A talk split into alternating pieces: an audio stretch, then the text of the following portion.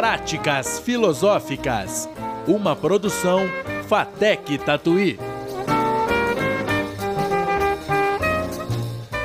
Olá, eu sou a Andrea. Esse é o podcast Práticas Filosóficas e hoje nós vamos falar com uma convidada muito especial, é a professora Ellie de Vivan. Professora, nós gostaríamos que você falasse um pouquinho da sua formação, do seu currículo. Olá, tudo bem, Andréa? Obrigado pelo convite, adorei estar, né, participar desse podcast. Uh, bem, vamos falar um pouquinho da minha formação. A minha formação é em letras, licenciatura. É, eu fiz letras, licenciatura em português e inglês é, na década de 80, final da década de 80, início da década de 90, lá em Curitiba, onde eu morava naquele momento. Há mais de 16 anos voltei para Sorocaba e Votorantim, que é a minha terra, nessa né, região, e terminei o meu doutorado na, na PUC São Paulo em 2010. Voltei para cá em 2004 e iniciei meu doutorado em estudos da linguagem e a minha área específica com a qual eu trabalho é análise do discurso.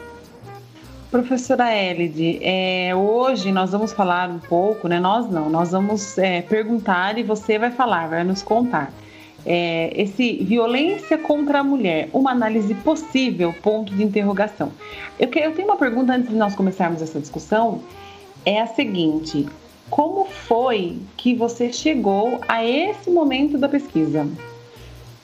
Bem, Andréia, as minhas pesquisas sobre o tema violência contra a mulher tiveram início em 2015. Uh, ah, além do meu interesse pelos temas sociais, quando a gente, a gente é, se envereda pela, pela área da análise do discurso, pressupõe é, estudos sociais, né, de teorias sociais do discurso. Então, vai olhar para a sociedade, obviamente, para os problemas dessa sociedade, especificamente com as minorias desta, os problemas das minorias, né, desta sociedade. Uhum. Então, esse interesse começou uh, e quem me despertou mais foi um grupo de alunos que me procurou na época, em torno de 2000 14 15, em razão da disciplina própria da análise do discurso crítica, é, solicitando orientação para uma pesquisa sobre, o tema no momento era sobre como a mulher e o machismo eram representados nas mídias sociais. Uh, desse trabalho derivaram outros nessa mesma linha de pesquisa, com o tema central mulher, violência e mídia, que foram sendo apresentados em vários congressos e sempre com a participação dos alunos. Todos os trabalhos que eu apresentei em congressos com os alunos ou sem os alunos é, sempre foi permeado por essa relação professor e aluno que eu acho extremamente importante que desperte nos alunos esse olhar para as questões sociais. Muito interessante porque o, o, objetivo do nosso podcast é sempre falar sobre questões filosóficas, mas na prática, né? Então, quando um professor consegue é, tocar o aluno a ponto de, de, ter, de, de que ele peça as orientações, né? Isso já está então sendo levado para a sociedade. É muito rico tudo isso. É verdade. Acho que é o nosso papel, né? O papel do educador, do professor é é, é, mobilizar, né? Acho que é de mobilização, né? É, com, é, é essa conscientização parte de uma mobilização que é propícia e que é poss totalmente possível em sala de aula. Então eu vou fazer minha primeira pergunta aqui.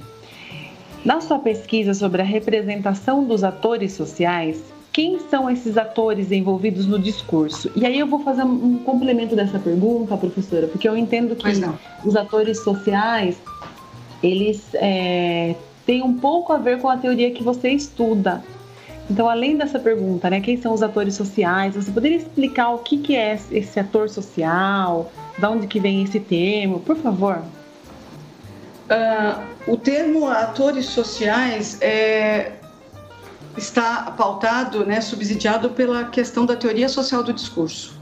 Uh, na verdade, uh, o meu, meus primeiros estudos e meus primeiros trabalhos com os alunos começaram, como eu, como eu havia dito, é, sob o olhar da disciplina análise do discurso crítica, e naquele momento, mais lá em 2014 e 15, era é, baseado na teoria do Norman Fairclough. Mas de lá para cá, outras teorias né, foram foram é, outras teorias, não outras teorias que não sejam de teoria social, mas outras leituras minhas foram acontecendo.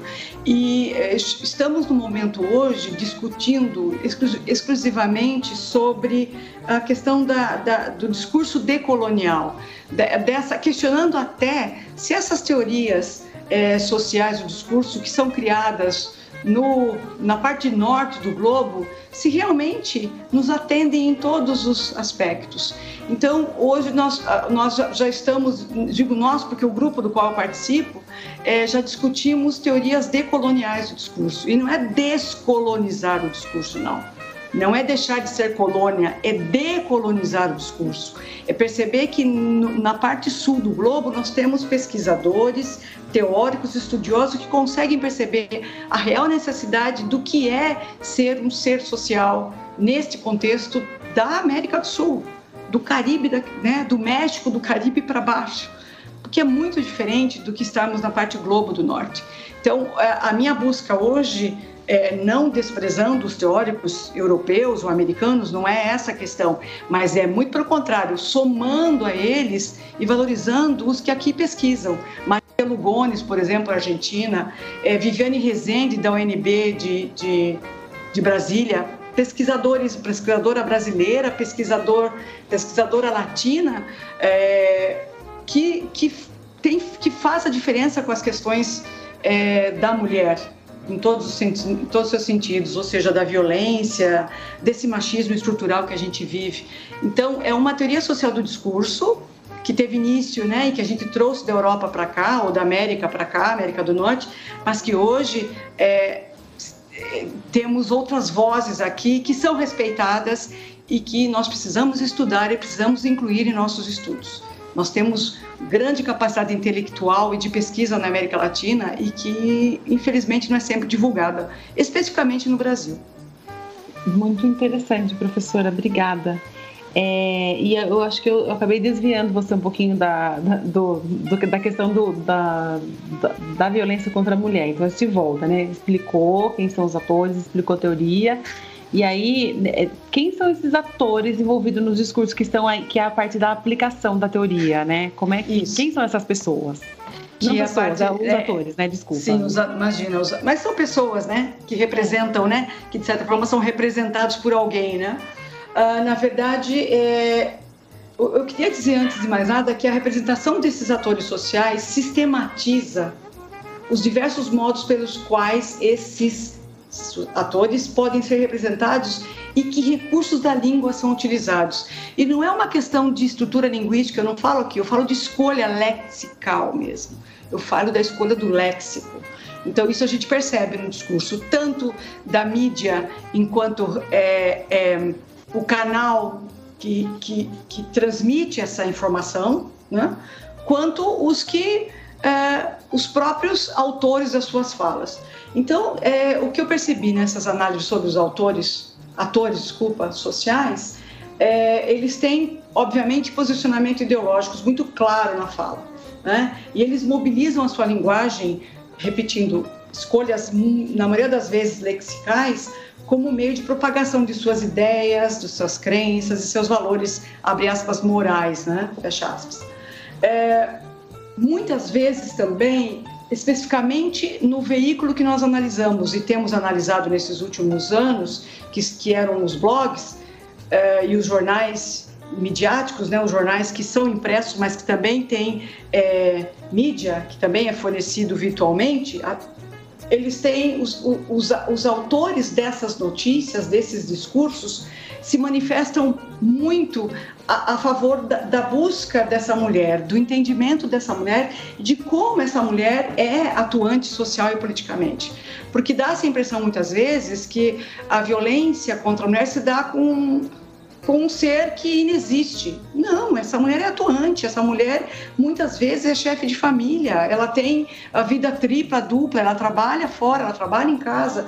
Então, ela é ela tem uma vida social e política que algumas vezes passa despercebida. É uma outra questão importante sobre a, a, os resultados que a gente que nós percebemos sobre a questão dos atores é, é que enquanto veículo para a transmissão dessa informação, os blogs e os jornais, eles uh, nomeiam os agentes causadores. Isso é importante. Não fica algo, alguém disse, né? Não pode. Tem que haver um posicionamento, um comprometimento com o discurso. E os jornais e esses blogs analisados têm esse papel e têm e nos apresentam isso. Então eles nomeiam mesmo quais são os, os causadores da violência contra determinada mulher. É o professor, é o advogado, quer dizer, é, socialmente ele também é, ele também existe, como a mulher também existe. Né? E muitas vezes, é, além de nomear, há, há uma quantidade de, de adjetivos é, reforçando o posicionamento dessa mídia, que é, que, é, que, é, que é o papel da mídia mesmo. Né? Ela tem que, em determinado momento, contra determinadas violências, se manifestar.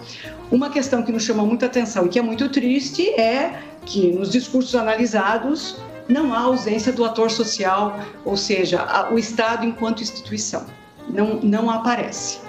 Não aparece nenhuma agência, nenhum, nenhuma defensora dos direitos da mulher, nenhum político interessado ou representante desse ou daquele interessado em se manifestar a, a favor ou contra, quer, qualquer que seja seu posicionamento, não há uma defesa clara é, é a discussão de, é, poderia ser muito vasta, né? Porque tem muita coisa a ser discutida. Mas eu vou fazer mais uma pergunta, porque o nosso, infelizmente, o nosso tempo aqui é tão curtinho, né?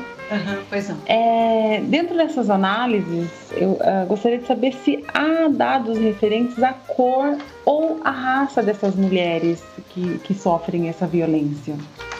Ah, sim, Andréia. Felizmente há. Então, deixa eu compartilhar com vocês aqui um pouquinho do que é, percebemos. Mulheres negras são as principais vítimas de homicídios. Já as brancas compõem quase metade dos casos de lesão corporal e estupro. Mais de um terço dos estados não divulga informações sobre a raça das vítimas. Mesmo entre aqueles que divulgam, o campo aparece como, abre aspas, não informada, fecha aspas. Isso em boa parte dos registros. Especialistas apontam que mulheres negras têm mais dificuldade em denunciar crimes e acessar serviços públicos de proteção na pandemia. Considerando apenas os dados disponibilizados de forma completa, os números apontam que cerca de 75% das mulheres assassinadas no primeiro semestre deste ano no Brasil são negras. O percentual diminui para quase 50%. No entanto, do total de vítimas de agressões cometidas por companheiros em casa e estupros. Os dados inéditos fazem parte de um levantamento feito pelo G1 com base nos dados oficiais dos 26 estados e do Distrito Federal. O G1 ainda solicitou as informações de raça de todas as mulheres que foram vítimas de homicídio doloso, abre parênteses aqui, né, incluindo feminicídio, lesão corporal em contexto de violência doméstica, estupro e estupro de vulnerável no primeiro semestre de 2020. Esse levantamento, Andréa, faz parte do Monitor da Violência, que é uma parceria do G1 com o Núcleo de Estudos da Violência da USP e o Fórum Brasileiro de Segurança Pública. Queria só é, estender um pouquinho essa resposta, porque eu acho que é, que, que é importante, eh, são importantes a gente, nós revelarmos né, os dados. Né? Uhum. Dez estados não divulgam os dados de forma. Sete não apresentam nenhuma informação sobre raça e três têm apenas números parciais. Em mais da metade dos casos, de quatro dos cinco crimes pesquisados, não consta raça, seja porque ela não foi divulgada, seja porque o campo aparece como não informado.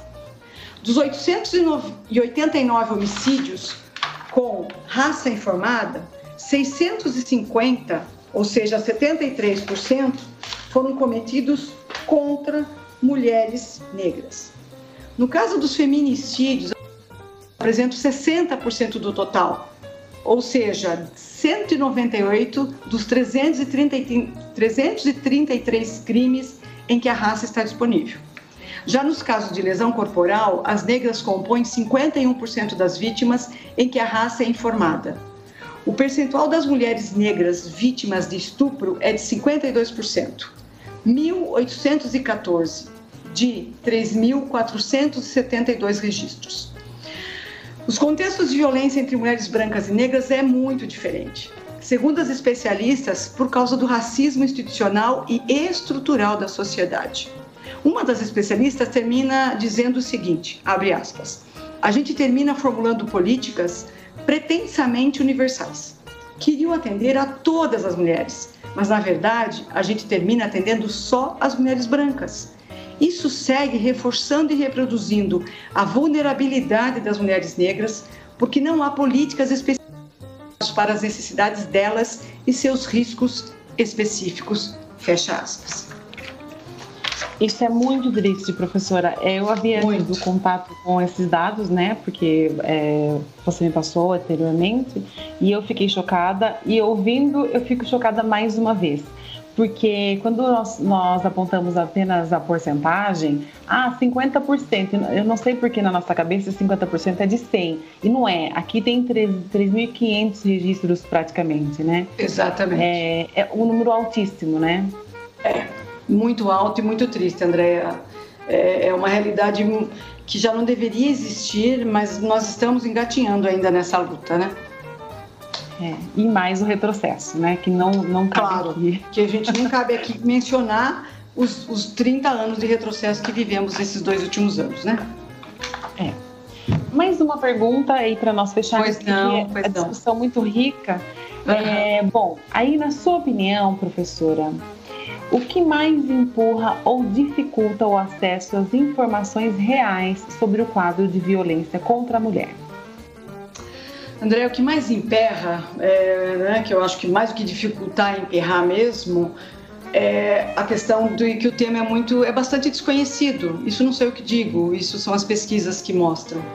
E algumas vezes o tema é tratado como um ato isolado, como uma criminalidade, criminalidade mesmo menos grave, que eu acho que é pior ainda. A morte de mulheres no Brasil tem índices alarmantes. Não é só no Brasil, é óbvio, mas nós estamos discutindo a questão nossa, né, da nossa sociedade. E o Brasil é um país gigante, então os números são assustadores. Para se enfrentar essa endemia de violência e assassinatos, é preciso fazer um bom diagnóstico, em primeiro lugar. Em relação ao feminicídio, temos que conhecer suas causas e consequências. Só assim as políticas públicas e processos criminais, enquanto remédios, serão mais efetivos, transformadores e capazes de evitar a morte ou a reiteração de condutas. Isso quem diz, não sou eu, é o, é o, é o raio-x do feminicídio em São Paulo com o, te, com o tema É possível evitar a morte que é realizado pelo Núcleo de Gênero do Ministério Público do Estado de São Paulo. Uh, segundo o estudo e o levantamento, os casos de feminicídio no Brasil cresceram 1,9% no primeiro semestre de 2020, em relação ao mesmo período do ano passado. No total, foram 648 mulheres assassinadas por causa do gênero nos primeiros seis meses deste ano. Os dados fazem parte do Anuário Brasileiro de Segurança Pública, divulgado nesta segunda-feira, há 15 dias, há 20 dias, não nesta segunda, mas é o dado mais atual 19 de outubro. Uh, e ainda acho que, além desses dados, se isso não for suficiente, que algumas vezes me parece que nem os números é, assustam né, ou escancaram tanto assim o problema, eu, eu, eu acredito que precisamos colocar o tema violência contra a mulher em pauta, mas pauta mesmo, com as crianças. De uma idade que eles possam entender e eles são extremamente espertos, né, com toda toda em, torno todos criados e vivendo em torno dessa tecnologia, eles têm acesso a toda e qualquer informação. É, pauta com os adolescentes, com as famílias, com os professores, com a sociedade, esclarecendo quais são os aspectos que caracterizam o ato de violência e que não é somente física por vezes. A transparência dos e nos dados estatísticos devem ser transformada devem ser, né, os dados, quer dizer, devem ser transformados em diálogos com a sociedade para ajudar os sujeitos sociais, nós, é, para que nós possamos entender melhor, compreender melhor e com maior clareza o que é violência contra a mulher. Quê? Para que, que, possamos auxiliar essas mulheres, as suas mulheres, Andréia, as nossas mulheres que vivem em, em, em nosso entorno. Eu acho que é, esse é o primeiro passo, uma discussão muito aberta, com muita clareza do que é, de como a gente pode auxiliá-las. Mesmo porque a, a, quando as pessoas pensam sobre violência, é isso que você falou, né, professora? Ela agressão física já, mas a, a, a agressão física, o feminicídio, eles, eles são realmente o resultado de algo que aconteceu, que começou muito antes, né? Começou muito anteriormente e a mulher não consegue reconhecer que está sofrendo violência, né? Tá Com certeza, é. Algumas vezes a questão física já é, já, já é o é o nível mais, mais, mais grave, mas ela já vem sofrendo uma questão de que altera a autoestima, né, que, a, que a faz se sentir é, presa, que não tem domínio sobre nada, que domínio no sentido assim, não tem é, independência ou liberdade para fazer nada, enfim, desde as mínimas, né, as mínimas ações até até decidir sobre compra de algo, enfim, daria para listar, né, daria para fazer uma lista de violência que não é essa física, que não é essa que aparece o braço, o olho roxo, a boca cortada, né? Uhum. É, há outras formas de violência que também trazem problemas tão graves quanto a questão da violência física. Então, o assunto é muito abrangente, né, André? Precisávamos discutir isso em todas, em todas as instâncias sociais e eu não vejo até, eu vejo, eu vejo um, um trabalho da sociedade civil. Eu acho que o, uhum. Estado continua é, pecando em não atender, sabe, ao grito dessas mulheres. Isso é muito triste. É muito triste. E, bom, com essa pontinha de tristeza, mas também com um pouquinho de orgulho, porque nós começamos a falar sobre isso hoje, né, professora? Sim, sim. Nós encerramos o nosso episódio de hoje, o Práticas Filosóficas, da FATEC Tatuí. E aí nós pedimos para você que se interessa por esse assunto, conhece alguém que se interessa por esse assunto, que compartilhe o nosso podcast, compartilhe esse episódio. Agradecemos à professora Elide mais uma vez pela participação, professora, e pela disponibilidade. Eu que agradeço, André, você pela disponibilidade, pelo convite. Fiquei muito lisonjeada, obrigada e, e que bom, né? Podemos falar abertamente sobre um tema que causa tanta tanta tristeza, é, mas que a gente sabe que é, esses movimentos e essas possibilidades que você cria, está criando aqui, é uma forma já, é, já é, já é o início de um diálogo. E é, e é isso que nós precisamos, desses espaços para o diálogo, trazer essas mulheres que sofrem e as que, que estão dispostas a nos ajudar a discutir mais abertamente, com bastante transparência, o que é violência contra a mulher. Muito obrigada pela oportunidade. Imagina, eu que agradeço, professora. E hoje o Renato não está conosco, né? No, o, o nosso companheiro de práticas filosóficas, é, mas no próximo episódio o Renato está de volta. Então ficamos por aqui. Obrigada, professora Elide, mais uma Obrigada. vez. Obrigada, um abraço, um abraço para o Renato, né? Um abraço, um abraço para o Renato. Renato. Professora Elide é nossa primeira convidada super especial do Práticas Filosóficas. Nossa, estou, estou ainda mais lisonjeada, me sentindo assim, autoestima já. Muito obrigada, André. Que venham outras mulheres e outros homens também para conversar Foi, conosco, bem, outras dialogar. Outras, outras mulheres e outros homens que possamos dialogar. Obrigada, professora. Obrigada. Obrigada. Até a próxima, pessoal. Até. Agradecemos a sua audiência. Até o próximo podcast.